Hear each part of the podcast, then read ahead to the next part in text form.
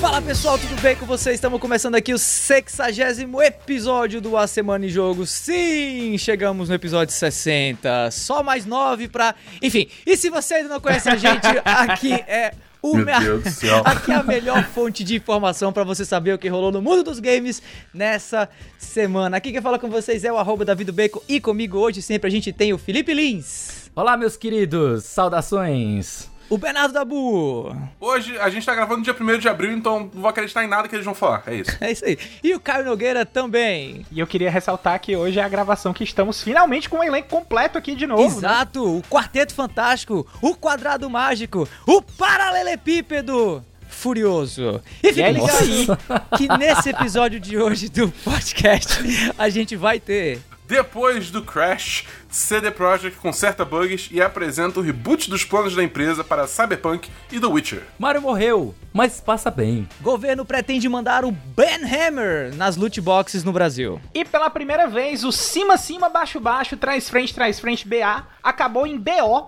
depois de que os policiais enquadraram o maior grupo de cheaters da China. É isso aí, essas são as principais manchetes do programa de hoje, mas antes de cair de cabeça nas notícias, vem cá. Você já entrou no nosso grupo do Telegram? Seguinte, quem faz parte do grupo do A Semana em Jogo no Telegram pode ouvir a gravação ao vivo de cada episódio, pode também mexer na pauta e de quebra ainda corre a chance de ganhar games de graça. É isso aí. Se você curtiu essa proposta, então acessa o link t.me barra ASJ Amigos. Eu vou repetir, t.me barra ASJ Amigos. Entra lá e vem aqui fazer parte desse nosso grupo dos melhores amigos do A Semana em Jogo. O endereço de novo é t.me barra ASJ Amigos. Tendo feito aí o jabá do nosso grupo do Telegram, meus caríssimos co-hosts, começando pelo Dabu, como foi a semana de vocês? Cara, essa minha semana foi corrida. É, eu joguei bastante coisa até. É, eu falei um pouco, acho que no último podcast, que eu joguei Fall Guys, a quarta temporada. Também joguei o mapa novo de Among Us, que saiu essa última semana. Ambos estão excelentes, tá num ótimo momento pra voltar a jogar, então fica essa recomendação aí. É, mas acho que o highlight da minha semana foi jogar um joguinho cooperativo aí do mesmo criador de A Way Out, o Joseph Ferris, o cara do Fuck the Oscars, man! pra quem lembra desse momento histórico do Game Awards. Sensacional. É o jogo chamado It Takes Two. Que é sobre um casal que tem uma filha, só que eles estão à beira do divórcio. Só que aí a, a filha essencialmente faz dois bonecos voodoo do- dos pais, e aí eles são, tipo, transportados pra esses bonecos. Eles têm que aprender a, a, a se amar de novo através de uma jornada muito doida, que é tipo, é uma viagem de ácido. É muito Cara, bizarro. É muito eu, eu fiquei todo arrepiado só com a descrição. Quero muito jogar esse jogo, velho. Cara, esse jogo é excelente. Sem sacanagem, eu posso ver aqui na E- Steam e quantas horas de dois, né? Você tem que jogar cooperativamente, você não, pode- não tem como jogar é, sozinho. It takes two, né? Ó, eu, eu, eu, tô, eu tô jogando já 10 horas com um amigo. E, tipo assim, ainda falta aí fácil mais umas 3 ou 4 horas de conteúdo. Então, tipo, o jogo é bem extenso. Tem bastante coisa. E é impressionante como ele sempre tá inventando alguma coisa nova. Ele, é- ele é essencialmente um jogo de plataforma. Mas, é, ele, cara, tem hora que ele simula Diablo, tem hora que ele simula corrida, Jogo de tem luta. hora que você, tipo, é jogo de luta. Cara, é muito, massa. muito, muito bom, cara. É. É, é- é- ele é diversificado, tem uma história maneira, a estética é ótima. Então, sério, eu tô, eu tô ainda quero terminar pra ver como é que vai ser É, o desfecho. Eu participei já do, do evento de, de- Eu tinha participado do evento de prévia do jogo, inclusive com o Joseph Ferris. Eu participei da Olha live aí. do Ah, É, mas Gente ele chique é outra coisa, né? Todo, todo, todo. Fuck Davi do Bacon, infelizmente. Eu pedi, mas ele não, não, não, não fez. Fuck Davi do Bacon. É, mas, mas é, achei interessante ele ter dito que muita gente vai jogar o game, apesar do game não ter é, um- uma, uma preocupação muito grande, os desenvolvedores com é, rejogabilidade, digamos assim, né, jogar de novo. Ele falou que muita gente vai terminar o jogo sem ter jogado todos os minigames que estão presentes neles, assim, são quase 30 minijogos, mas parece que desses 30, um pouco mais da metade estão de fato assim no na história, entendeu? Outros legal, você tem legal. que pesquisar, você tem que buscar pra achar É. e, e jogar. É legal. Tipo, tem, tem, tem uns minigames que é justamente assim, é. É o pandeiro, né? Que você acha, quando você acha pandeiro, o pandeiro envolve minigame. E aí cada, tipo, é basicamente uma disputa entre os dois jogadores pra ver quem ganha. E tem vários desses espalhados pelo mapa e você tem que achar. Eles nem necessariamente Uhum. É, estão no caminho pra É. você achar, obviamente, né?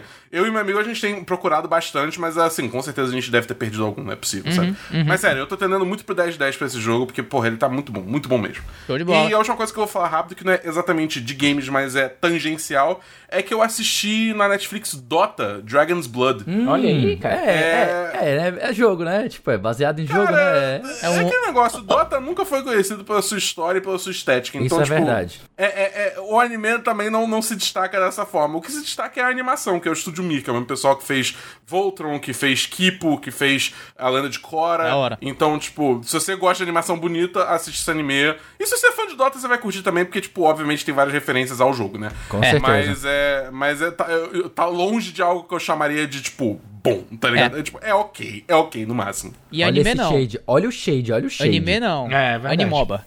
E Animoba. você, Felipe, como é que foi? Como é que foi a semana? Caramba, puta que pariu, Davi. Não, eu, eu preciso cortar isso aqui, eu vou, vou cortar a Não, cabeça do Davi. é pra isso que o pessoal escuta. A minha importância no podcast é exatamente essa. Não é o conteúdo, são as piadas sem graça. As vai. piadas ruins, né? Tá certo, velho. Essa semana eu estou voltando mais ativa, né? Tipo assim, já estou quase que completamente curado da tendinite. Ainda tem algumas algumas é, é, comichões aqui a colar quando eu tô jogando. Mas estou jogando Golf Story, né? No Switch. É o joguinho que eu peguei depois de ter finalizado o, Mario bom. and Rabbids. Muito Muito, bom. Uma, uma ideia, uma ideia muito, muito fora da caixa, né? De você pegar um RPG e as interações todas serem feitas na base do golfe. Eu até comentei na semana passada com o Caio, que fomos só eu e ele que gravamos. E eu tô rushando agora o Yakuza Zero. Amanhã, amanhã é sexta-feira, né? Hoje é quinta, dia primeiro. Amanhã, dia 2, tá combinado, já tá agendado pra gravar com os meninos do Backlog Game Club o episódio sobre Yakuza Zero. Então, tô tentando ver se eu consigo terminar, né? Porque é um jogo que é muito fácil você se perder nas side, nas side stories. Muito, mas muito fácil. Eu diria até que as side stories roubam muito a cena, porque é um misto de histórias sensíveis, é, engraçadas, com muita, muita comédia no estilo japonês. Então, tipo, é um jogo que, se você curte a cultura japonesa e você curte beat'em up e elementos de RPG, puta merda, você não É, pode deixar é de jogar Yakuza cara. porque é muito divertido, muito, muito fantástico. Bem animado, né? O, o Zero, ele é bem animado, ele tem... É o ele Zero que tem Baka Mitai, é? a- a- a- acredito que sim. Se duvidar, mais de um. Mais de um. É uma música muito famosa. Eu acho que deve ter mais de um karaokê. Deve ser uma música que tá presente em vários jogos. Mas aí eu tô, tô no achômetro aqui, tá? Deixo bem claro. Eu não explorei muito ainda o karaokê. Deixando bem claro, eu, eu- basicamente eu cantei uma ou duas músicas. Também não dancei muito, porque como eu tenho que ruxar pra poder fazer o podcast, então eu tô concentrando mais na, na história principal. O problema é que, como eu falei, é muito fácil de você per- perder o foco e começar a fazer algumas missões de side, porque elas são muito, muito convidativas, muito legais. Você tá passando na rua, aí chega alguém, ei, ei, você pode me ajudar? E tal, eu, mas o que que tá vendo? Cara, eu queria que você falasse com aquela criança ali, eu, mas por quê? Ele é meu filho. Sim, por que que você não pode falar com ele? Porque eu, te- tecnicamente eu morri. Como assim? Eu, pra escapar de acusas, eu tive que fazer uma cirurgia de mudança de rosto. Aí eu, caralho, doido, que loucura, velho. Então eu não posso mais é, é, interagir com meu filho. E pra todos os efeitos, eu morri pra ele e pra minha esposa. Eu, caralho, doido. tipo, as histórias assim são, são, são pesadas, sabe? Tipo assim, tem umas coisas que são mais hilárias, mais comédia, tipo um, de uma seita religiosa, que é a galera fica dizendo chora pipi, tipo, chora pipi, chora pipi, a galera, né, né, rezando as coisas, são as rezas estranhas, é, que são mais engraçadas, sabe? Leva mais pra parte da comédia. Mas mesmo assim, ele, ele mistura a parte da comédia com a parte da sensibilidade e tudo se resolve na base da porrada, né? Tipo, um, um, um taco na cara resolve quase os seus- todos os seus problemas.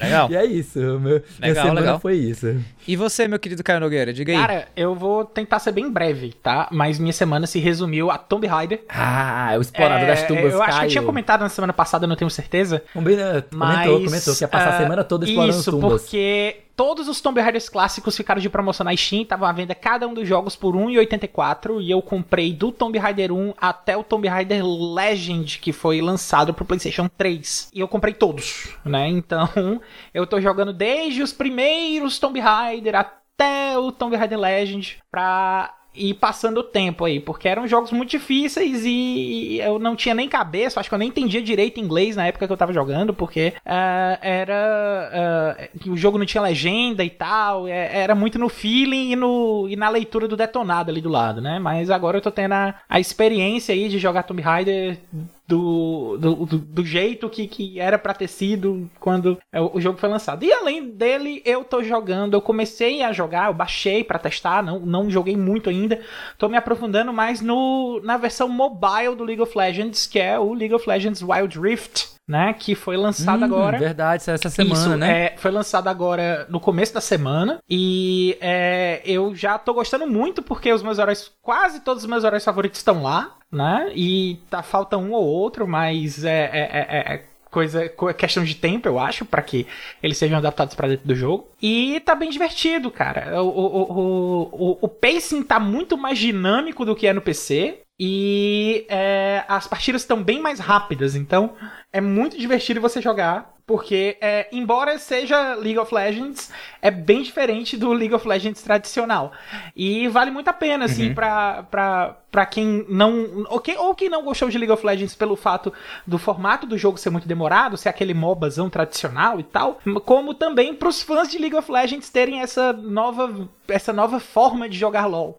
É, tá bem divertido, eu recomendo muito. Eu sou, eu sou um jogador de Dota aposentado, então eu sou contratualmente obrigado a, a, não chegar perto de LoL, desculpa. Que absurdo, isso é absurdo. Eu sou ex-jogador de, de, de, Dota, ex-jogador de LoL, e eu chegaria perto e recomendo todos a chegar. Mas assim, e você da visão, o que, que você jogou essa semana? Eu sei que você tá jogando coisa boa. Confessa é, logo, coisa confessa boa. logo, bota pra fora. Diga aí o que, que você tá coisa jogando. Coisa boa, coisa muita também. Bota pra... Não, pera. Que é isso, rapaz? Calma que o episódio 69 tá chegando. Agora não, calma, segurei. Bom, desculpa, é, desculpa, desculpa, me empolguei. Eu, eu joguei, também como o Dabu, vários games diferentes, mas eu acho que os dois que vale a pena a gente trazer aqui para comentar com vocês foram Monster Hunter Rise Olha e aí, o jogaço. Disco Elysium Director's Cut, né? Inclusive. Puta que pariu. Outro falando jogaço, primeiro né? aí do, do Disco Elysium Director's Cut, um abraço aí pra galera do Brazilian Localization Team, o Brasiloc T tá? Eu tenho conversado com alguns caras de lá e tal, acho que tô me interessando cada vez mais por essa área e foi essa galera que fez a, a localização, né, do, do Disco Elysium e que também trabalhou aí no Director's Cut e tal, é uma galera muito, muito gente boa. Mas, ah. desculpa, só, não saiu ainda a localização em português, né? Só vai saiu. sair mais tarde. Já saiu, já saiu. Já, já saiu. Eu tô jogando, inclusive... Não, não, ia ter uma atualização que ia sair mais tarde, que foi hum, atrasado? Não, já saiu, inclusive. Eu, tô maluco. eu, eu acho que ela foi atrasada, mas ela já saiu, Dabu. Eu acho que é justamente tá. você estar no passado, porque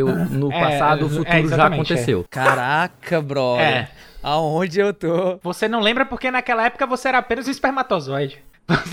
Exato. Nossa senhora. Então, então Mas foi, quem... é verdade. No ano passado eles anunciaram que iam fazer e ia demorar um pouco para sair uhum. a, a, tradução em português. E agora foi ela saiu agora, então a galera tá, já tá podendo jogar o jogo é. em português. Exatamente. É Lo localizado com gíriazinhas e tudo mais. E, e, e muito bem feito, porque para quem não conhece o Disco Elysium, ele é um RPG que é muito dependente de texto, né? Assim, não é uma aventura text-based, né? Basicamente, assim, onde você só vai texto é e tal, não. Tem, tem, tem tudo ali, tem, tem, tem é, personagem, tem cenário, tem tudo, trilha sonora e tal. Mas muito que, do que você faz no jogo é ler, né? Então foi muito bem feito o trabalho, deve ter demorado muito tempo para fazer o trabalho de tradução e localização, que são duas coisas diferentes, né?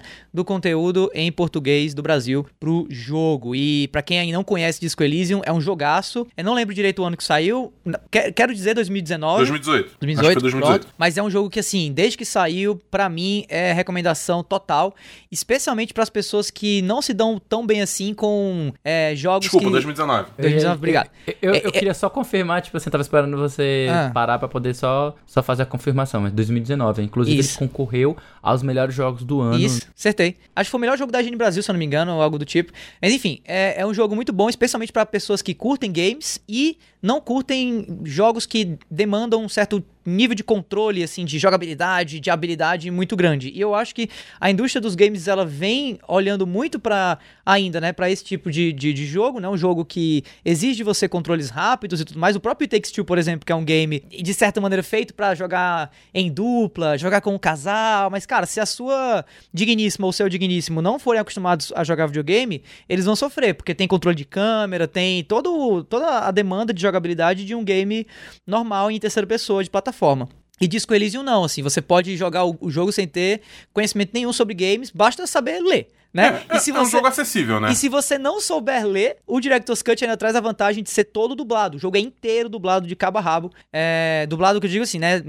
Na, na língua, eu não joguei com dublagem em português, confesso que não sei nem se tem, acho que não tem dublagem em português, mas tem dublagem em inglês. Então, se você entende inglês, mesmo que você não saiba ler, você consegue se virar no jogo. E o outro título que eu joguei foi o Monster, Monster Hunter Rise, né? Ou, ou o Monster Hunter novo do Switch, também conhecido. É, e, cara, muito massa, assim. É, eu acho que cada vez mais mais a Capcom vem trazendo Monster Hunter para mais perto de mim, assim, para perto de casa. Ou seja, para perto de um jogador que tem uma demanda mais casual do ponto de vista de jogo de terceira pessoa, sabe? Não tem. A, você não precisa fazer a garra, né? Que é aquela. O, o, o, a, o termo em cearense é a engembrada de mão para poder jogar o game.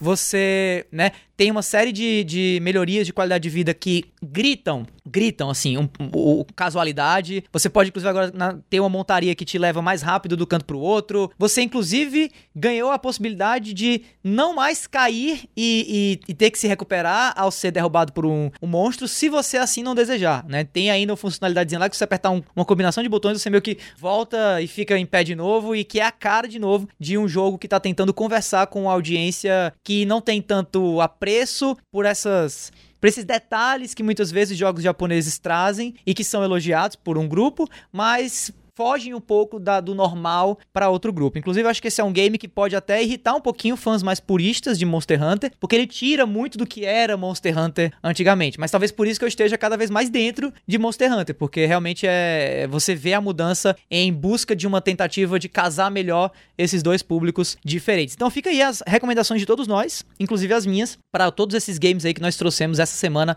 para você também ouvinte do A Semana em Jogo, ficar ligado e comprar e jogar ou sei lá, arrumar e jogar algum desses títulos, valeu? Dito isso, vamos nessa aí para o nosso primeiro bloco de notícias do programa de hoje.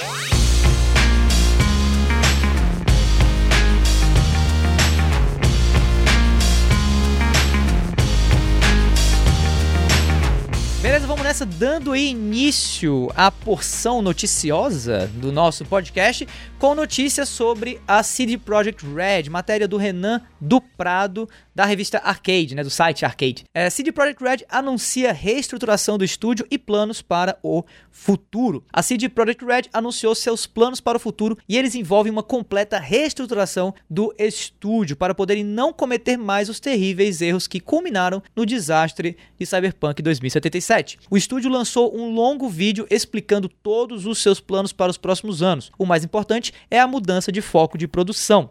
Em termos de produção e trabalho, qualidade é a prioridade máxima do estúdio, além de construir um ambiente de trabalho saudável para os seus funcionários. Tudo isso é reflexo de todos os problemas enfrentados na produção de Cyberpunk 2077 por conta de sua diretoria administrativa. Quanto à mudança para a produção de projetos paralelamente, o estúdio montará diferentes equipes de desenvolvedores para isso. O foco do estúdio continuará em RPGs AAA, mais criações para mobile e até fora do cenário dos videogames também serão criados. Isso inclui até mesmo jogos multiplayer. Daí eu passo a palavra para os meus queridíssimos co-hosts. Tenho perguntas aqui a fazer a cada um de vocês, começando pelo Bernardo Dabu. Dabu, dá para acreditar Oi. que a dá, dá para acreditar que Cyberpunk 2077 vai dar bom com essas mudanças aí que a CD Projekt Red tá anunciando? Cara, eu acho que assim, mesmo sem essas mudanças, acho que é inevitável Cyberpunk 2077 chegar num ponto onde vai ser um jogo bom para cima. Entendeu? Eles estão claramente demonstrando que eles querem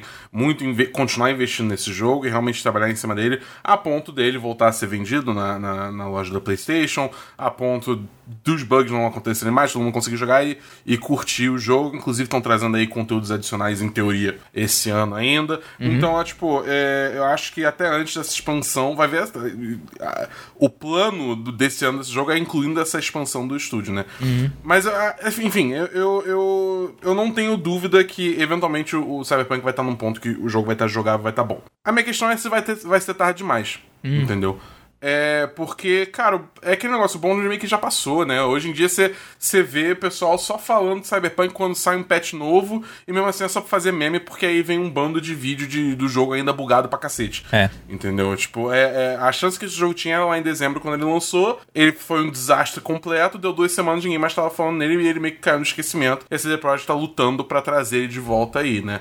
É, Perfeito. E até agora não conseguiu, diga-se de É, passagem. falando, falando desse futuro aí da, da CD Projekt Red, passando a palavra agora para o Caio. Hum. Pode ser, Caio? Dá lá. acreditar aí nos próximos lançamentos da CD Projekt Red, visto que, e concordando com o Dabu, né? é, se eles não conseguiram resolver nem Cyberpunk direito, avalie o que vem por aí. Dá pra confiar na empresa atualmente? Cara, no momento não, tá? Eu, eu vou ser bem categórico nesse meu não, tá? Porque o Cyberpunk 2077 ele teve uma campanha de marketing que foi altamente inflada, algo que gerou muita expectativa, todos os anúncios, tudo que foi feito em cima, campanha de divulgação do jogo em evento, a presença do Keanu Reeves dentro do jogo, tudo, tudo, tudo foi feito em cima de um hype gigantesco para poder ter a- a- a- as vendas maximizadas do jogo, que só faltava uma coisa pra ter sido sucesso total, que era o jogo tá pronto. Tá? Infelizmente a gente sabe de todas as questões das pressões da direção, da, da, da direção administrativa da City Project Red, né? Mas ah, infelizmente é, ela perdeu a confiança, cara. Ela queimou todos os cartuchos que ela tinha, até mesmo com os fãs mais fiéis aí, desde os primeiros jogos de The Witcher. Então, é um momento muito delicado para City Project Red é, garantir aí que vai ter essa reestruturação, vai fazer sucesso com, com os seus fãs e com o mercado de uma forma geral. Eu acredito que com os lançamentos, se ela realmente se, se comprometer com qualidade, é, mostrar a transparência que ela tem mostrado com os últimos patches e com a preocupação que ela tem. Assim, transparência entre aspas, porque embora tinha tido aquele último vídeo do, do, do daquele CEO do, do, do time de desenvolvimento falando que, cara, alguns bugs não passaram pela gente. Aí você me vem com a atualização 1.2 que tem 16 páginas de correção de bug, né? E, e- e,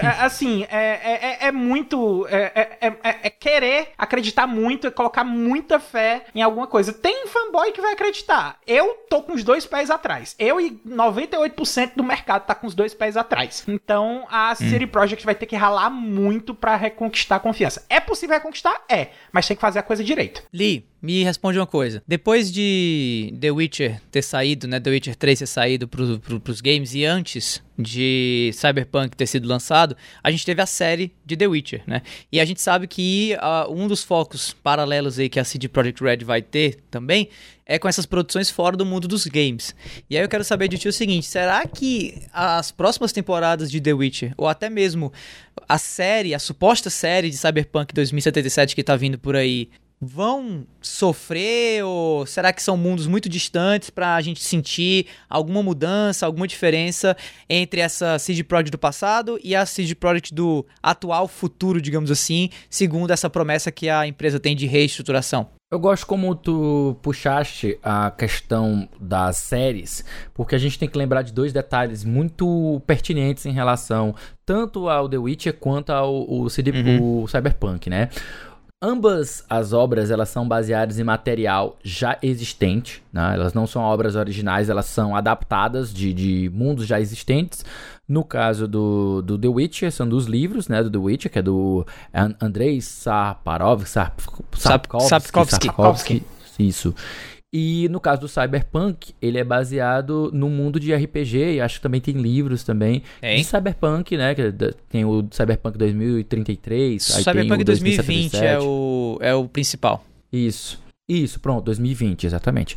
Então, tipo assim, também tem um autor original e tem material, fonte pra você puxar essas coisas. Então, se você for esperar uma série dessas de, de Cyberpunk, né, bem como aconteceu com a do The Witcher, muito provavelmente ela vai se basear, vai puxar do material original e não do jogo. O jogo pode, pode eh, fornecer alguns personagens, sei lá, a Penem ou ah, algum- algumas pessoas que são famosas em Night City para elas estarem até o próprio o próprio ah, como é o nome Charlie, dele? né? Não, o, o o ator que fez Johnny esse- Silverhand. o Keanu Johnny Reeves. Sil- É o Keanu Reeves. Keanu Reeves, é. Pronto, até o próprio Keanu Reeves que fez o Johnny Silverhand é capaz de estar presente na, no, no, numa série, né, baseada na, na CD, no, no, no, Cyberpunk.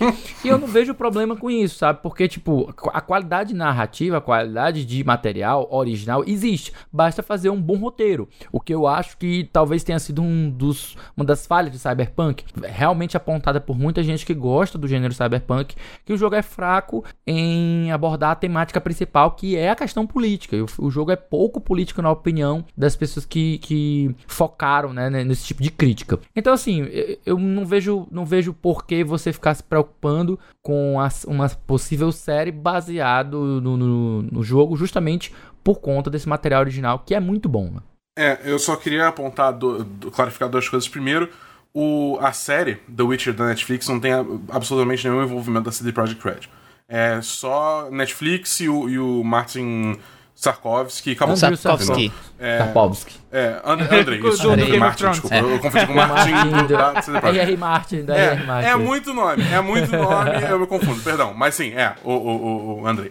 E, e o segundo ponto é que, só deixando claro, que o Cyberpunk vai ser um anime dirigido pela Trigger. Hum. E a única coisa que eu não tenho certeza, mas acho que vai rolar, é que o Keanu Reeves já tá confirmado também para ser o Johnny Silverhand nesse anime. É, mas aí esse sim é, é, em parceria direta com a CD Projekt Red, então esse aí tá sujeito a todas as situações aí da CD Projekt Red que tá rolando, ok e tal. Embora seja um estúdio separado que esteja fazendo, então talvez tenha essa, essas esses barreiras isolando aí as tretas, né? Certo. É, é, eu, eu particularmente não achei nada de, de estrondoso esses anúncios da CD Projekt Red. Eu acho que ela ainda tá naquele modo de gestão de crise pesado e, e que na verdade continuou ainda depois do lançamento do Cyberpunk, porque a empresa foi hackeada. Então eles ainda têm aí que correr atrás de código-fonte de jogo, atrás de informação pessoal de empregado que, que, que vazou e sem falar que eles estão ainda vivendo o, o, o, a problemática toda que aconteceu depois do lançamento do game em função dos, né, do, dos, eh, sei lá, dos relatos de crunch que aconteceram no estúdio. Por isso que o foco aqui que eles dão é na qualidade dos jogos e também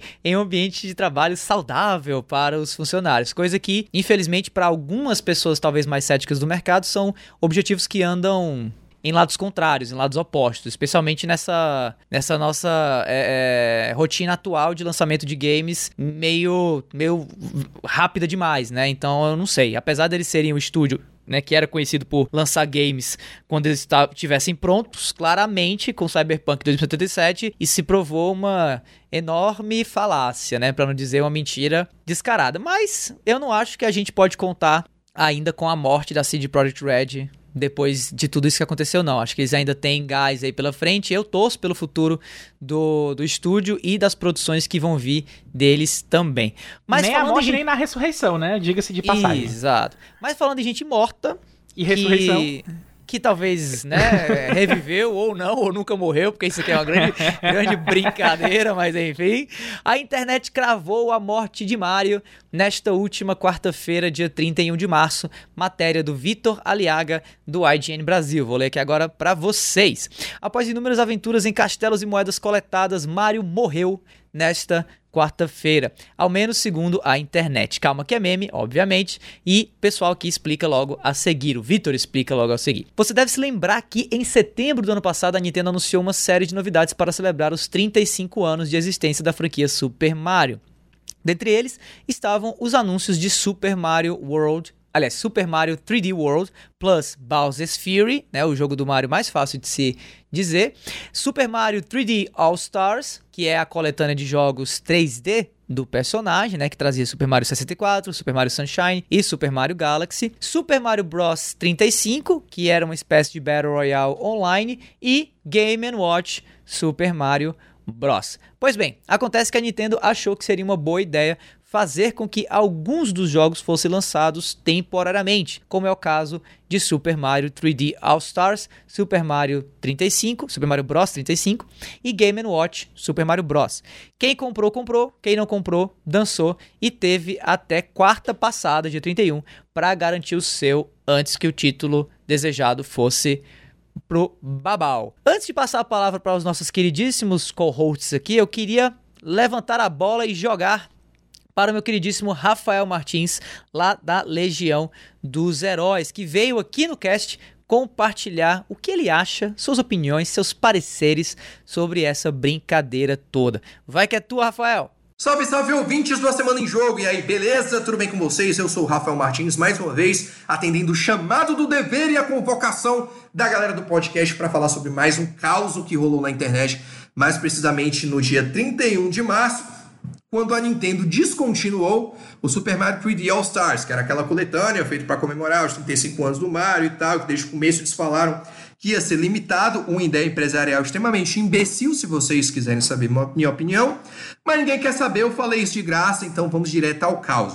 O jogo foi descontinuado, a edição digital não existe mais na eShop do Nintendo Switch, as edições físicas não vão ser mais produzidas, e aí o pessoal na internet, principalmente no Twitter, decretaram a morte do personagem a partir daí.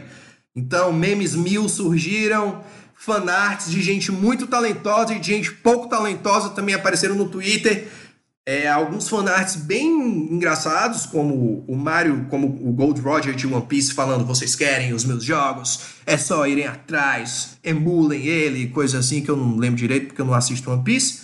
Enfim, a internet explodiu e esse tipo de explosão não poderia passar desapercebido por grandes veículos de informação, como por exemplo a CNN, que fez uma reportagem, uma pequena notícia, para falar a verdade, falando que os fãs estariam muito preocupados com a morte do Mario pela Nintendo que a Nintendo estaria considerando parar de fazer jogos do Mario e que os fãs estariam apreensivos com isso, que não foi exatamente o que aconteceu. Na verdade, os fãs só estavam brincando, mas a internet mais uma vez foi longe demais e a coisa foi mal interpretada por um grande portal que, obviamente, não sabia exatamente o que estava acontecendo ou não compreendia muito bem esse universo geek barra gamer configurando aí mais um caso de um grande portal de notícias que não sabe exatamente como a internet funciona. Pelo menos isso pode ser dito do redator ou redatora da matéria em questão. E aí, como resultado, vieram mais memes, dessa vez zoando a CNN pelo fato de ela não ter entendido bem a brincadeira. E aí ficou um negócio meio gente jovem zoando boomer, algo que é bem comum há décadas. Essa não é a primeira vez que isso rola e não vai ser a última. Mas sempre acontece toda vez que um veículo mais norme, por assim dizer, resolve se aventurar nesse universo gamer, geek, nerd, mete os pés pelas mãos, o que acaba transformando o meme em um meme ainda maior e em uma zoeira de outro nível. Essa não é a primeira vez que isso acontece, já decretaram a morte do Luigi antes, em 2017. Vocês devem se lembrar, na época que Super Smash Bros. Ultimate estava para sair, a Nintendo divulgou um trailer onde a morte de Castlevania separava a alma do Luigi do corpo, e aí a internet decretou a morte do Luigi. A partir daquele momento ele estava morto. E para muitos fãs ele ainda está. Tem gente que leva o meme longe demais e não sabe mais se desvencilhar da coisa e acaba confundindo a realidade da sua ficção e transformando na ficção da sua realidade. Bom, foi isso que aconteceu. Como eu falei antes, não foi a primeira vez e nem vai ser a última, mas quando acontecer de novo, podem me chamar aí, galera. E eu estou aqui para comentar essas coisas caóticas que acontecem na internet. Mais uma vez, valeu pela oportunidade, obrigado por terem me deixado discorrer sobre mais esse caos da internet. Estamos aí para qualquer coisa. E, galera de casa, lembrem-se de não levar as coisas que acontecem na internet muito a sério. Porque quando você não sabe como a internet funciona, não costuma terminar de uma maneira muito saudável para vocês. E é isto, tô indo nessa. Falou, valeu, cuidado com o que vocês desejam, Brasil, e até a próxima oportunidade. Falou! Queria começar aqui falando com o meu queridíssimo Caio Nogueira. Caio, essa moda de ficar, usando o termo da indústria, eclipsando certos jogos, né? Ou de, ou de oferecer títulos que não precisariam ser temporários por tempo, né, determinado, digamos assim, né? Uhum. É, ela é boa? É, faz sentido? Você acha que foi algo legal que a Nintendo fez agora? Cara, não, não. E, e, eu tô, eu tô até me sentindo mal, assim, porque eu tô só falando coisa negativa hoje. Opa!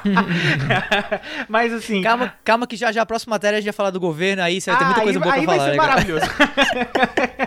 Mas é o seguinte, é, eu acho, cara, que não é uma boa prática de forma alguma. Não faz o menor sentido isso aí ter sido limitado até mesmo pelo dia 31. E foi limitado mesmo, porque hoje, dia 1 de abril, já foi tirado da loja. A gente não sabe até que extensão isso aí pode ser uma, na verdade, uma grande brincadeira de 1 de abril da Nintendo, que vai eclipsar tudo isso aí só por hoje e amanhã volta, não sei. Na, no dia da gravação tá tirado. Então, é, a gente não sabe até que ponto a Nintendo realmente acredita nessa estratégia de limitar venda de jogo. A gente não sabe se ela vai voltar a vender de novo. Cara, é, não faz o menor sentido. Não faz o menor sentido é, você desenvolver um produto, você disponibilizar o produto para o mercado e você limitar o tempo de venda daquele produto, principalmente de um produto digital. Né? E uh, ainda mais numa plataforma como o Switch, que tá certo, é popular, vende feito água no deserto, mas a gente tem aí as adaptações, entre aspas, assim, que o pessoal faz no console para rodar jogos também, entre aspas, não licenciados, né? E que facilita uhum. aí pro pessoal jogar Super Mario 64. Inclusive, eu vi muito vídeo de gente jogando Super Mario 64 HD Remaster com textura HD, tela 16 por 9 toda expandida no Switch, de mod que a galera tava fazendo em cima e que a Nintendo não se propõe em fazer isso, não se preocupou em melhorar os jogos em nada, só se preocupou, ó, tá aqui o jogo, tá aqui 60 dólares, full price, te vira, entendeu? Ah, e tu tem só até o dia 31 para comprar, então se tu quiser, corre. Não, cara, não, não faz sentido nenhum. Dabu. Oi. Caio deixou claro que não tá nem um pouco satisfeito com isso e não acho que essa é uma, uma estratégia boa para se seguir. Mas o que eu te pergunto é, pelo teu conhecimento aí de outras searas, como do, dos jogos de PC, Xbox e coisas desse tipo, será que dá pra gente imaginar outras empresas seguindo essa mesma modinha que a Nintendo tá tentando colocar aí pra frente ou vai morrer no Miyamoto mesmo e é isso aí? Eu acho difícil. Porque a Nintendo, ela tem um, um detalhe muito especial nela, que ela comanda um nível de nostalgia no mundo gamer uhum. que poucas outras empresas, ou se bobear nenhuma outra empresa, consegue rivalizar. Entendeu? Tipo, ela, ela, evoca essa, essa, essa nostalgia, esse sentimento de ser criança de novo, e, e, todo mundo tem essa afeição pela marca, a ponto de todo mundo, tipo, meio que aceitar relativamente numa boa essas bullshitagens que a, que a Nintendo faz, entendeu? Hum. Bullshitagem. É, então, então, tipo, eu, eu não vejo, sabe, a Microsoft dando uma dessa e dando bom para ela. Entendeu? Eu, eu, não acho, hum. eu não acho que isso vai ser o caso. Eu até tenho minhas dúvidas se a Nintendo vai fazer isso de novo. Para mim, isso foi tudo um grande teste, tudo vai depender dos números. Ao que tudo indica, o, o, o 3D All Stars vendeu muito bem. Então, se eles forem fazer coletâneas no futuro, é bem possível que eles façam exatamente a mesma coisa. Sei lá, coletânea Star Fox. Vai ter Star Fox 64, Star Fox Adventures, uhum. Star Fox Assault e só vai vender é, durante seis meses. Entendeu? Sabe? Dabu, uma coisa Dabu, assim. deixa eu aproveitar essa, esse, esse, gancho para te fazer uma pergunta. Você compraria uma coletânea F0 no Switch? Mas nem fude. Hum... hum... rapaz. Não, olha aí. Vamos lá, vamos lá. Olha aí. rapaz. Eu não compraria uma coletânea que é só, tipo, remaster. É, é, tipo, só porte, acabou. Entendeu? Porque realmente. É, tipo, uhum. eu, eu, era uma pessoa que originalmente eu tava muito embarcado em comprar o, o, o 3D All Stars. Tipo, antes de ser anunciado, antes de ter o primeiro trailer e tal. Só Também. que aí quando eu vi que, tipo, cara, o, o, Super Mario 64 não era 16 por 9 não tinha o Super Mario Galaxy 2, era tudo, tipo, só é. um meio porte meio bunda, entendeu? Eu instantaneamente desisti. Então o F0 seria mais ou menos da mesma forma, entendeu? É tipo assim. É, se eles fizessem. Por exemplo, pra mim, se, se, eles fizessem um remaster barra remake de F0GX só, não precisa do F0X, não precisa de nenhum jogo antes disso, Super Nintendo, não precisa. Só o GX. Faz um remaster disso, eu já tava vendido. Bem feito obviamente, né?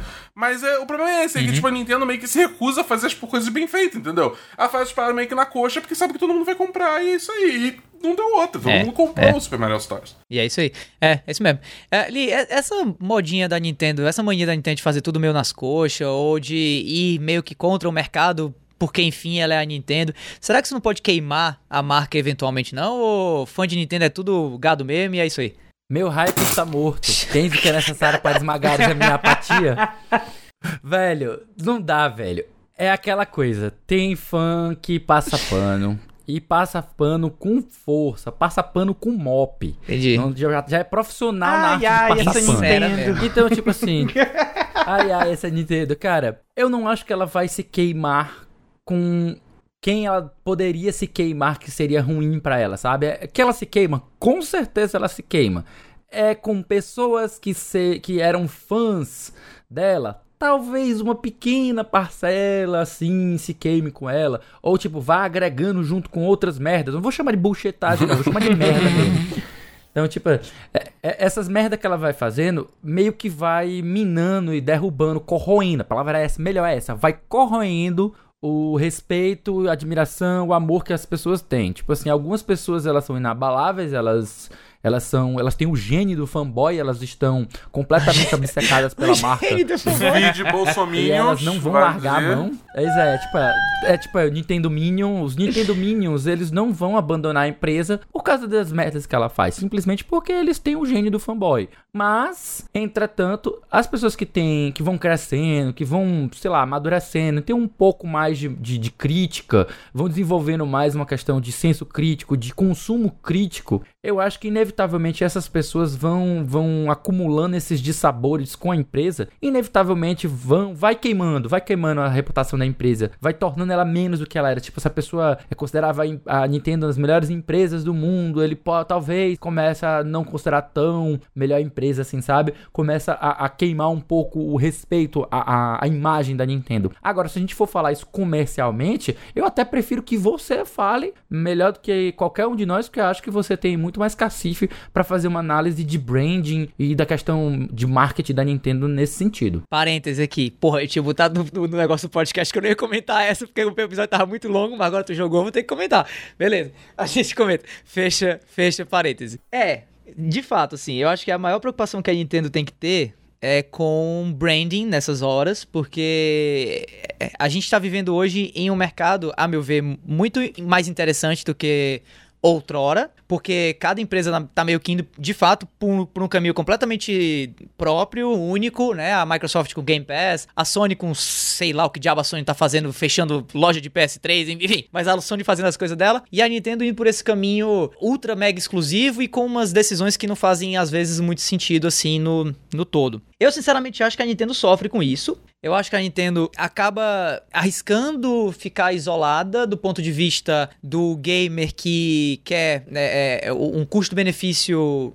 máximo em todas as suas escolhas. E eu acho que o mercado tá caminhando para esse lado, tá? Pro lado do custo-benefício. Veja aí o caso do Game Pass, veja aí os investimentos que a Sony vem fazendo, por exemplo, é, nos jogos é, que rodam no, no, PlayStation Now, e até mesmo, né, essa insistência deles em ainda focar em jogos indie, né, ou até mesmo depois, quem sabe, né, focar em, em jogos é, mais baratos, em promoção, o próprio PlayStation, é, o PS Plus aí é uma, é, um, é uma incidência disso e tal. Enquanto a Nintendo não, assim, a Nintendo bate muito firme o pé nessa essa ideia de ser uma marca cara, porque os jogos dela são únicos, exclusivos, experiências maravilhosas, mágicas.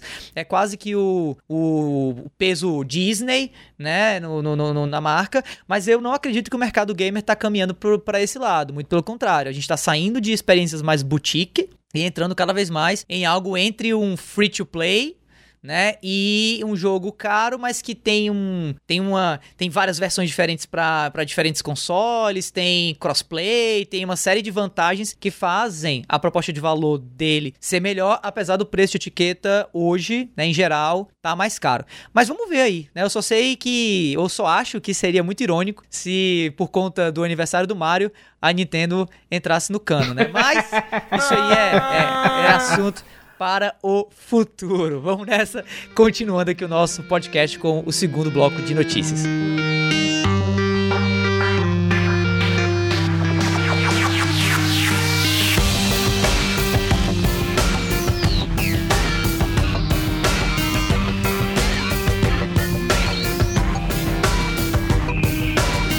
Beleza, vamos nessa aqui, dando continuidade no segundo bloco de notícias do nosso podcast, falando agora de Governo Federal. É, é, na verdade, Ministério Público, né? Bernardo da Bolsa da chamada.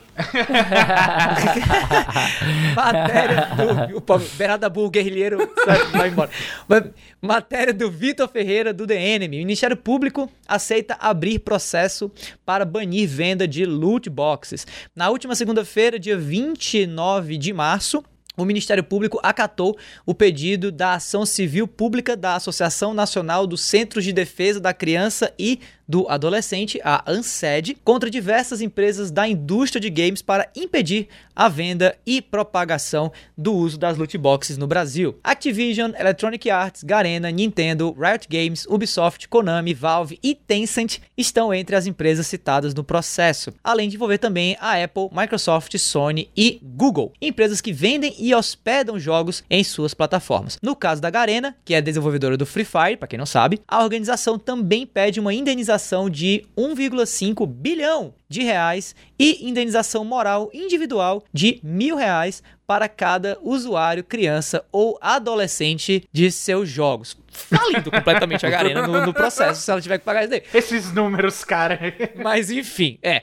Procurado pelo TNM, o advogado Marlon Reis, da ANSED, declarou sobre os próximos passos da ação o seguinte, abre aspas para o Marlon. Não é uma decisão judicial, por isso não cabe recurso. O que houve agora é o que o Ministério Público concordou com o nosso pedido, reconhecendo a ilegalidade das loot boxes, concordando que elas devem ser suspensas. Compete agora ao judiciário decidir. Cara, esse assunto é cabeludo, é difícil. E é complicado. Eu vou logo começando aqui no, no, no, nas, nas, nas, armas grandes que nós temos aqui, nas big guns que nós temos no nosso podcast, que é pro nosso jurista de plantão, nosso querido Felipe Lee. Meu caro, Oi. Né, eu não vou nem fazer a pergunta que tá aqui no script, eu vou perguntar a você. Cara, dá pra gente imaginar que isso vai terminar em algum canto? Ou isso é só um jeito do Marlon Reis e o pessoal da Ansed aparecer na mídia? Tem, tem, tem substância essa, esse pedido e essa decisão do Ministério Público? Dá pra gente imaginar, por exemplo, que o Brasil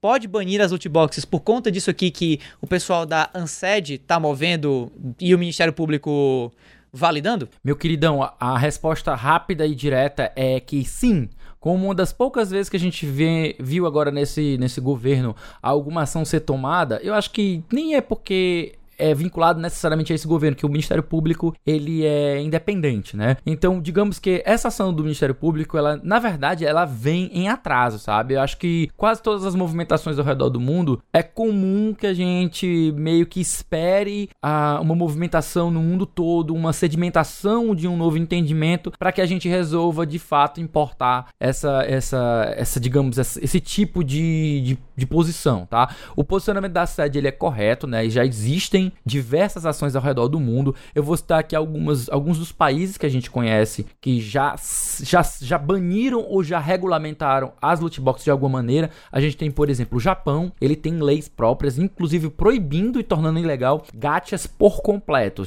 A, a definição de gacha, de gacha por completo é um pouco mais técnica, eu não vou entrar nesse detalhe. Eu só quero só dizer que lá existe regulamentação sim de loot boxes no Japão. A China também tem regulamentação. Na Holanda há também uma regulamentação. A Bélgica chegou a banir totalmente as loot boxes, né? E o próprio o, próprio Reino Unido já discute isso. Ele ainda não, não sei se ele tem já conseguiu firmar uma definição é, é, final sobre o assunto, mas eu sei que em 2020 eles ainda estavam é, é, discutindo essa, essa questão. Nos Estados Unidos também, eu acho que o Havaí, o senador do Havaí, tinha já levantado algo na necessidade de fazer ou uma regulamentação ou um banimento delas por conta das mecânicas envolvendo apostas, né? Tipo, a questão da aleatoriedade, de você ter práticas que são bem escrotinhas e que vão. É, é, elas podem ser predatórias não só para crianças, mas também para adultos, especialmente aqueles que são classificados psicologicamente como baleias, né? Então uhum.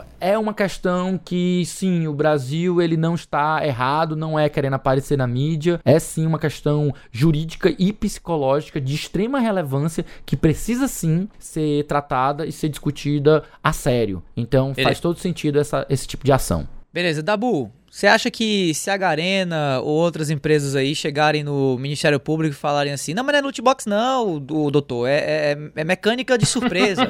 dá, pra, dá pra rolar ou, ou, ou vai dar ruim? Eu acho, eu quero acreditar que não que, que vai dar ruim para as empresas.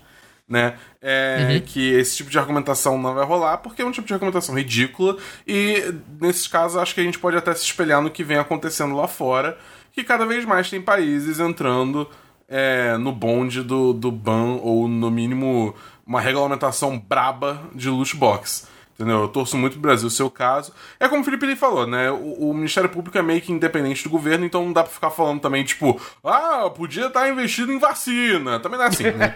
vamos, vamos, vamos, vamos, ser, vamos ser coerentes. São coisas independentes, né, cara? Uma pessoa, o lootbox de vacina, você não sabe se é da Pfizer, se é da Coronavac, vai ver só. a caixa só dá lá, Meu irmão, Sputnik, tá? Putz. Esse, pô, eu já, já, já, já tomei a da Sputnik, agora tem que pagar de novo esse pois negócio. é.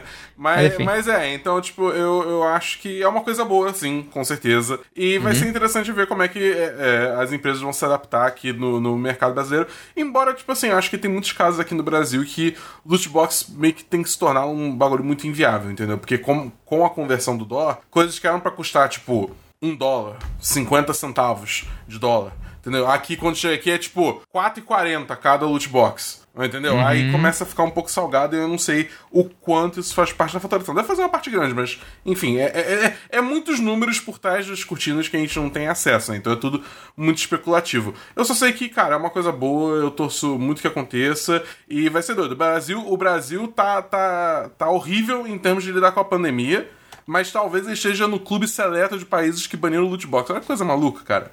Que mundo doido que a gente estaria Pois vivendo. é. É, eu, eu, eu- não é por nada não, eu preferia estar do, do, Com do outro grupo. Mas, vacina, né? mas, Com toda mas não tô certeza. reclamando não. Mas não, Não, não, não. pode, cara, eu Mas preferia ter todo não. jogo que eu jogo ter loot box, mas É. a gente ter vacina pra todo Isso. mundo, tá ligado? Exato, Sem exato. sombra E você? E você, Ai, Caio, tá, tá, tá bom de morar no Brasil ou é melhor ir pra outro país que já banhou a loot box? O que, é que você acha sobre esse assunto como um todo aí? Cara, é, eu queria ir pra país que tivesse vacina, mas. Entendi, Então, mas aí entendi, você tem que pensar entendi. que pode ter um país que são os dois, entendeu? é, pois é, a Olha Bélgica tá aí. bem atraente. Exatamente. Olha aí, Nossa, olha aí. olha aí, olha só. Mas O, é, o é cara o tá falando seguinte, isso, ele tá, ele tá ao mesmo tempo abrindo no browser dele, tipo, um- comprar passagem de avião, tá ligado? É, eu tô fechando aqui o, o- o link da imigração, mas é, é o seguinte, cara. Já se preparando, É, hein? eu, eu acho, eu vejo isso como uma coisa boa, porém a gente tem que ter muito cuidado, né? Porque a gente tá lidando aí com um tipo de lei que, que é o que o pessoal chama que é uma ah, nanny state law, né? Que é uma, uma lei babá. É, é- é o governo interferindo na, na decisão e livre-arbítrio das pessoas de decidir o que é que elas querem fazer ou não, e isso é sempre um assunto muito delicado. Né? Sim. Então, o que é que eu acho de aspecto positivo? Com certeza, essa prática de loot box abusiva aí que tá em cima do mercado. A gente teve aí o caso extremo no ano passado do, do NBA 2K21, que o jogo era um jogo de cassino com, com, com basquete enfiado, assim, por acaso. Ele tinha muita mecânica de loot box, era horroroso. E tem também os casos de arrecadação aí absurdos da EA em cima do, do, do FIFA, né? E daquela mecânica que eles têm para aquele modo foot Isso. deles, né? Que é o Ultimate Team. Então, por um lado, isso é positivo. Por outro lado, a gente tem essa preocupação do governo limitando o que é que as pessoas vão ter acesso ou não. Eu concordo que isso precisa ser controlado para pessoas que têm situações, é, como o Felipe falou, as, as- as baleias a- e, e as pessoas que têm essas tendências a, a, a serem, a serem gastadoras compulsivas em cima daquilo ali e se prejudicar muito por causa desse tipo de mecânica, porque é sim abusivo. Porém, me preocupa o fato do governo estar interferindo na decisão de livre-arbítrio das pessoas. É sempre algo muito delicado, a gente precisa acompanhar com muita atenção. É bom ver esse tipo de movimentação aqui, principalmente porque mecânica de loot box tem que ser parada. E é muito triste ver que todos os pedidos da comunidade foram ignorados e ter ao ponto de que, para parar isso, o gover governos de países têm que interferir nessa questão. Esse é o tipo de assunto que merecia a gente passar um programa inteiro só se dedicando a debatê-lo, né, a esmiuçar, porque como você falou, tem questões sensíveis que envolvem psicologia, a questão da- até da própria natureza do, da, da intenção da legislação estatal e tudo. São algumas coisas Isso. mais, mais minuciosas que realmente a gente não tem tempo de tratar aqui não. Exatamente.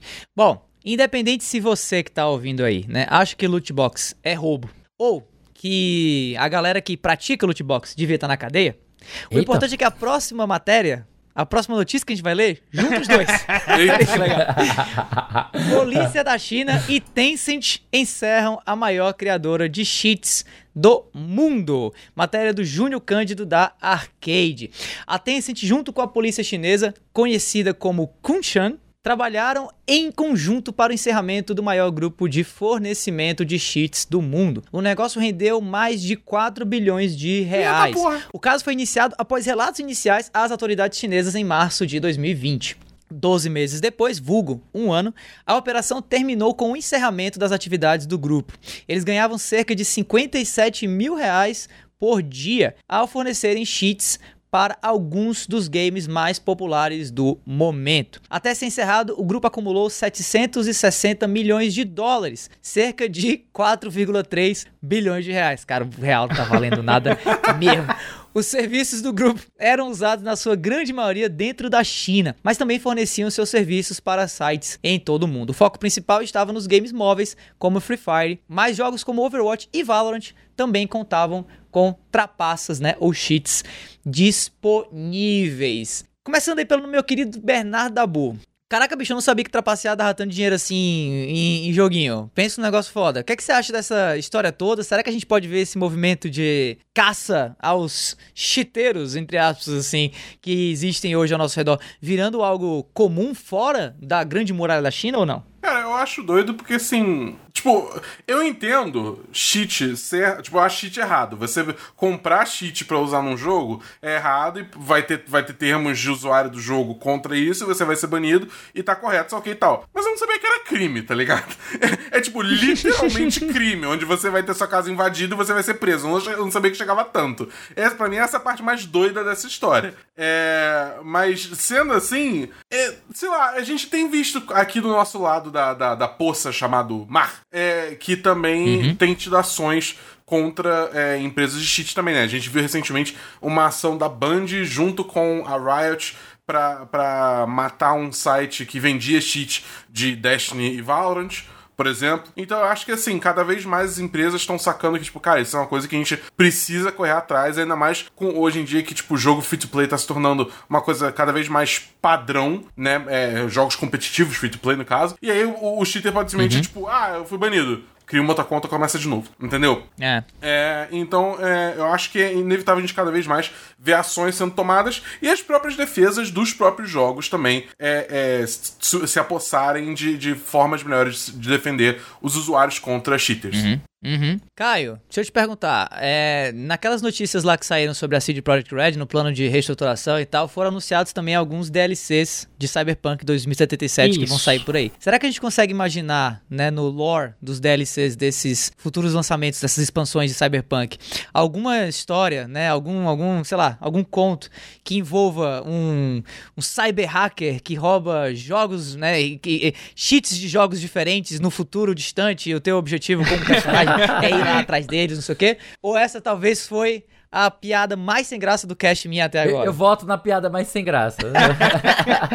Bom, uh, vamos lá. Eu acho que não precisa nem estar tá num futuro distópico de cyberpunk, de pessoas sendo modificadas para que isso seja realidade, até mesmo porque a notícia é do tempo atual, né? Então, é, uhum. o que é que eu acho que, que tá acontecendo? Cara, é, foi uma coisa muito surreal, cara, quando eu tive contato primeiramente com essa notícia, porque a, a notícia que eu vi, a, a imagem da notícia, a thumbnail da notícia, eram seis carros de luxo que tinham sido apreendidos e, tipo assim, os carros é de Lamborghini veneno pra cima, tá ligado? E é, é cara, é muito dinheiro você. É, não, pra, na minha cabeça não faz tanto sentido porque é que o pessoal gosta de gastar tanto dinheiro pra trapacear em jogo online, cara. Como assim, brother? É. é, é, é eu, eu fiquei meio bestificado quando eu tive essa notícia, mas aí depois eu fui montando a pauta, fui parando para analisar, né, organizando os pensamentos. Eu acho que foi uma ação muito certeira da Tencent, é, até mesmo porque esse tipo de prática, lembrando até, para as minhas experiências como jogador, elas são capazes de destruir completamente jogos. Na época, é, eu, eu, eu, preciso dizer, né? Eu acho que não só eu, mas o, o Felipe também deve ter sentido muita falta do Gunbound, porque Gunbound foi completamente destruído por esse tipo de mecânica. né? Foi, e foi. É, infelizmente é, aconteceu com Gunbound, tava sujeito a acontecer com outros jogos. Eu acho que o outro clássico, outro caso clássico que eu posso citar de jogo que foi afetado por cheat foi o Grand Chase, né? E que também tinha tudo para estourar no Brasil e tal, e acabou que o cheat atrapalhou tudo, e, e meio que a level up não conseguiu render o que ela estava esperando render com, com Grand Chase em cima disso. É, mas é, a gente tem aí também é, bons exemplos de, desse tipo de política, que é exatamente o caso da polícia da China trabalhando com a Tencent para acabar com esse grupo, né? A galera pagava mensalidade, brother, para poder fazer esse esquema de se manter no cheat. A mensalidade, se não me engano, era algo em torno de 170 dólares por mês. Cara, pelo amor de Deus, Meu brother, Deus. fazer isso para jogo online. Não, não, não. É pedir para matar o jogo. Uhum. Quase 200 dólares, cara. Quase 200 dólares é por muito mês, cara. triste, brother. noção. Muito Que- triste. Que convertendo deve dar uns 55 E mil ainda, reais e por ainda mês. pra É pagar muito... de ilusão, uma coisa que você tá claramente cheatando, entendeu? Não, não É. faz o menor sentido. Uhum. Que louco, que louco. Meu, meu, meu querido Felipe Lins, faça algum sentido dessa notícia, assim? Será que a gente é, realmente consegue imaginar que isso pode, é, é, e vai, e deve é, continuar acontecendo? Mais até do que isso, dá pra gente imaginar uma ação conjunta de Gunbound, de Tibia, de Princeton Tale, de Guns, de todos os jogos da- das antigas que foram prejudicados por conta dos cheats e já não mais habitam, digamos assim, o- os rankings dos jogos mais jogados da Steam e outros cantos. Será que dá pra imaginar que essas empresas putas da vida vão pegar esses caras que foram presos aí pela Tencent, pela, pela polícia chinesa e meter-lhe o processo porque foi por conta desses caras que esses jogos ruíram ou não? Primeiramente, não, isso não vai acontecer. e segundo, eu queria te dar aqui o prêmio de pá de ouro por ter escavocado aí. é, Nossa, é, cara, Guns, cara, Guns. lendários. Faltou, faltou a última. Guns era foda demais. Eu tô, tô sentindo o cheiro, sabe, de exumação de cadáver, cara. Perfeito, Sabe, perfeito. cara? Que, nossa senhora, tu foi buscar longe, viu, Davi? Nossa, Guns era Princeton incrível. Tale, cara. Princeton Princeton Tale. Tale, velho. Enfim, gente, é... A primeira coisa que a gente tem que deixar bem claro com essa notícia é diferenciar o grau e a potencialidade de, de mal que é feito por um cheat para um jogo online, um jogo competitivo online, na diferenciação de cheats de trapaças como a gente já conhecia. Tem, eu até fazer uma recomendação. ah, o grupo do Jogabilidade tem um podcast, acho que é o número é o Dash número 123, que eles falam sobre trapaças e cheats, né? Que eles vão entrar na história do, do dos cheats e trapaças dentro dos jogos, especialmente single players, né? Ah, a gente vai pegar Mortal Kombat, que tinha como cheat adicionar sangue e tudo mais. Então, a gente teve na história dos, dos jogos, até o Caio fez a menção ao, ao código do, do Hashimoto Katsuhisa, o, o cima, cima, baixo, baixo, esquerda, direita, esquerda, direita, o, o trás, frente, trás, frente, né? Que são famosos na história dos jogos por serem cheats que ah, permitiam ao jogador trapacear no jogo, mas era um jogo single player, era um jogo que ele depois de ter finalizado inicialmente, ele queria se divertir mais com o jogo, queria é, é, ampliar ou até mesmo alterar a forma com que ele jogava, ele podia fazer algo diferente e da- de certa forma era isso que ele para isso que se usava os códigos antigamente. Mas com o advento de jogos online, jogos multiplayer competitivos, não existe lugar para cheat, sabe? Os cheats eles têm lugar até hoje. Se você tivesse um serviço como esse, focado em jogos single player, sei lá, no GTA 5 ou algo nesse sentido, para jogos single player, para mim faria sentido, mesmo que fosse em com base de assinatura, sabe?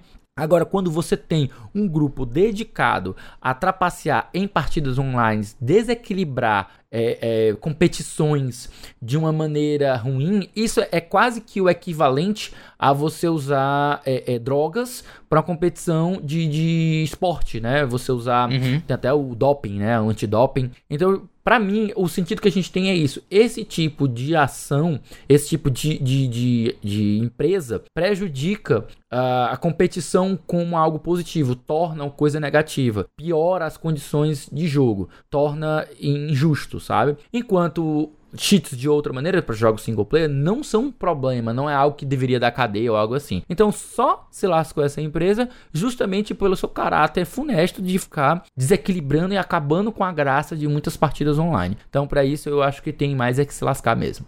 Eita, bonito. Chamou o pai de coxinha, a mãe de padinho descobriu os dois, ó. Ih, tem mais é que se lascar mesmo. Ó, independente se, esse, se essa moda de, de combate a- aos trapaceiros de plantão, né, que a China tá inaugurando aí, vai chegar no Brasil ou não, a real é que vai demorar um bocado pra isso chegar, quem sabe, né? E se talvez, né, quando chegar, a gente não tenha nem Brasil direito, mas vamos ficar na torcida. Enfim, não querendo pensar muito no futuro, que talvez seja meio, meio dark, meio, meio negativo, vamos pensar talvez no futuro mais próximo, né? Então, Caio, Opa. digamos assim, digamos que eu queira saber quais são os jogos que vão estar saindo nas prateleiras virtuais e físicas do nosso querido Brasil né, do nosso United States of Brasil. Como que eu faço? Isso aí fica fácil para poder responder, até mesmo porque a gente já faz isso toda semana, mas basta ficar ligado nessa seleção de jogos aqui que o pessoal da Semana em Jogo preparou para você.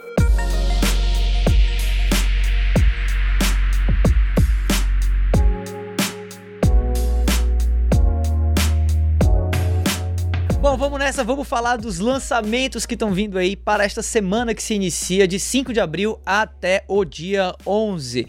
Começando com Oddworld Soulstorm, lançamento para PlayStation 5, PlayStation 4 e PC, um game de plataforma de uma, né, de uma franquia super clássica que tá voltando agora para os consoles da Sony e PC. Quem também tá voltando agora para os consoles da atualidade, né, é Star Wars Republic Commando, né, um jogão clássico aí, né, de PC que eu pelo menos joguei pra caramba, sei lá quando, acho que era em, foi em 77 que eu joguei porque o jogo parece, né, ser velho pra caramba, mas tá de volta, né, saindo para o PlayStation 4 e Nintendo Switch também. Saindo para esses consoles, além do Xbox One e para o PC, a gente tem dia 8 Cozy Grove. Que eu dei uma olhadinha, achei a capinha super legal. E ele é, é meio que uma, uma mescla entre Animal Crossing e RPGs, assim, né? De, desses de, de magos e fantasia e coisas desse tipo, tá? E falando também de RPG, se eu não me engano, isso aqui é um RPG, saindo para o Nintendo Switch no dia 9, logo em seguida, a gente tem The Legend of Heroes Trails of Cold Steel 4. Óbvio que tem que ser um RPG Claro, né, japonês com esse nome. com um título desses, né? E aí, se você. Mas ó, Legend of, é, é, Legend of Heroes é excelente. Essa série é foda, foda, foda, foda. E o Trails of Cold Steel é melhor ainda porque ele tem uma pegada japonês com, com western, é muito, muito louco, cara.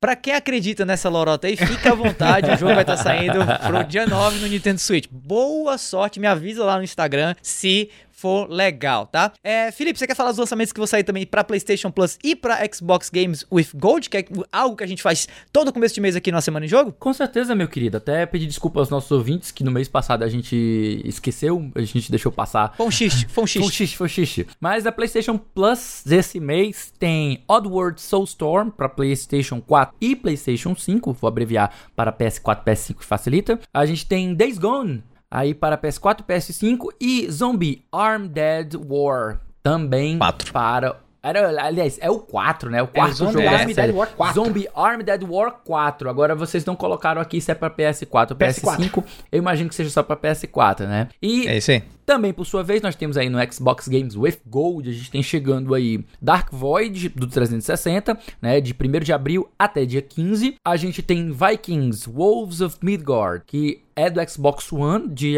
1 de abril até o dia 30 de abril. A gente tem Hard Corps Uprising do 360. Jogaço, jogaço. Segunda metade do mês aí, bem divertido mesmo, como o Caio tá dizendo aí. E por último, mas não menos importante, a gente tem Trucks Racing Championship do Xbox One, também na segunda metade do mês. Pra quem tá se perguntando por que que tá tão fraca a, é, a Xbox Games with Gold, eu respondo fácil. É simplesmente porque a Microsoft está focando cada vez mais em querer que você assine o Game Pass, inclusive o Game Pass Ultimate, né, o Ultimate, como preferir, ele inclui o, a assinatura da Xbox Games with Gold. Então, para quem aí usa o Xbox, o console, é a melhor, o melhor custo-benefício é você assinar o Game Pass Ultimate, que aí inclui a assinatura de jogos do Game Pass, inclui o Games with Gold e também vai incluir o xCloud quando ele estiver disponível no Brasil. Além dos jogos da semana, o nosso querido quarteto aqui do A Semana em Jogo tem mais um monte de conteúdos fora o nosso cast pra você ficar ligado. Se liga aí. Toda sexta-feira tem um episódio novo do Vale a Pena Jogar com o nosso queridaço Davi do Bacon, trazendo uma review de jogo que ele acabou de zerar. Lá no Spotify você encontra um monte de conteúdo produzido pela galera do Cast Potion, o podcast com aquele já conhecido papo catedrático sobre videogames. Toda segunda-feira você escuta o Dabu no Semana dos 10, um papo entre amigos sobre os filmes, séries e jogos assistidos ou jogados durante a semana. Basta procurar por 10 de 10 no seu agregador de podcast favorito pra achar. Uma vez por mês, o Backlog Game Club traz um papo extenso, profundo, saboroso e crocante sobre um jogo novo, projeto pessoal e muito bacana, nosso querido Felipe Lynch.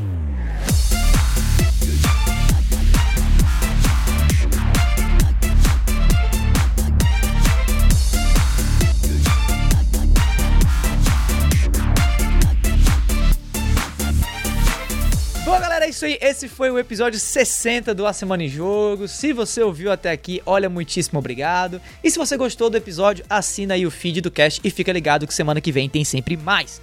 Antes de encerrar aqui o episódio, a gente quer deixar o nosso muitíssimo obrigado também ao pessoal do DNM, da Arcade e da IGN Brasil pelas notícias lidas nessa edição do cast. A gente quer deixar aqui também o convite para quem quiser entrar no nosso grupo do Telegram e trocar uma ideia mais direta com a nossa equipe. Basta entrar lá no t.me barra ASJamigos, a gente está esperando vocês por lá. Como também agradecer ao nosso queridíssimo Rafael, lá da Legião dos Heróis, né, que participou aqui também do cast, tá? Link aí na descrição do episódio para as arrobas do Rafa.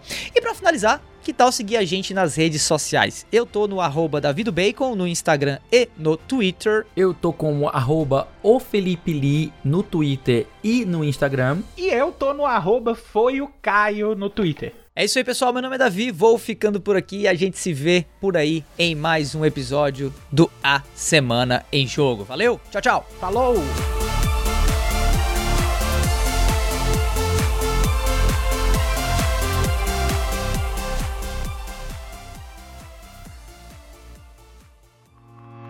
Este podcast foi editado por Felipe Lins.